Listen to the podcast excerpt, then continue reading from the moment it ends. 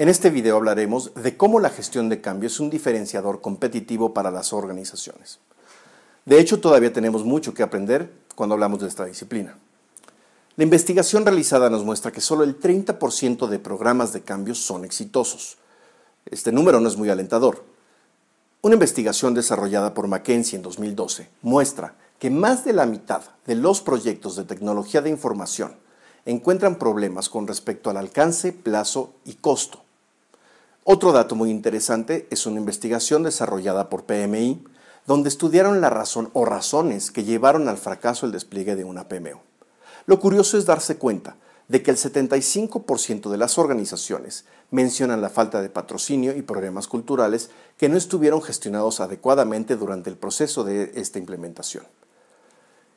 Estos elementos están totalmente relacionados con la falta de la gestión del cambio organizacional.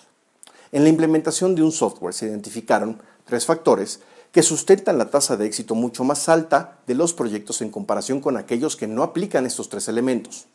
El primero es tener un estándar para la ejecución de proyectos y programas. El segundo, patrocinador activamente involucrado. Y el tercero, administrar personas en su proceso de cambio. La convergencia de gestión de proyectos y gestión de cambios tiene un impacto extremadamente positivo, prácticamente duplicando la tasa de éxito en términos de entrega de proyecto a tiempo y cumpliendo todos los objetivos estratégicos que motivaron ese esfuerzo. Integrar estas dos disciplinas mejora los resultados. Como agente de transformación de las organizaciones en el pasado, el CIO o el gerente de proyecto estaban muy preocupados por la entrega de sus proyectos, principalmente con tres variables, costo, riesgo y término. Cumplir con estas tres variables estaba bien. La expectativa ahora es que tú cumplas con los objetivos estratégicos que motivaron ese esfuerzo, porque nadie hace una inversión sin esperar un retorno. Antes, la planificación estratégica de las organizaciones la hacían a 10 años.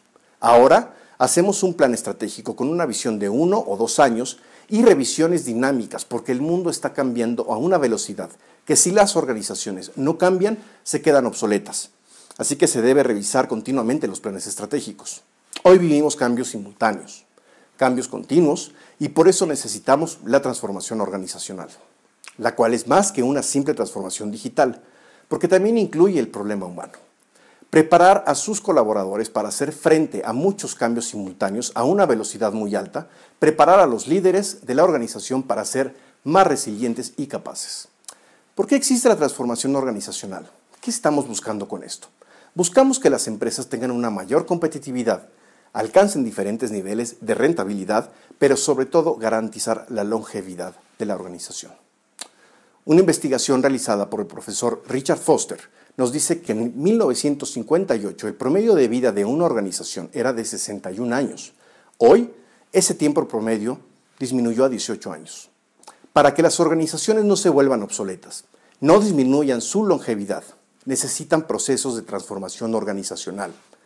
Es necesario contar con buenos administradores de su cartera de proyectos y también poseer las competencias de gestión de cambio organizacional, para así abordar el factor humano en el proyecto e impactar en la cultura organizacional y mantener a la organización vibrante y energizada en su proceso de transformación continua. Esto es todo lo que les quería compartir el día de hoy en este video. Nos vemos en el próximo. Un abrazo.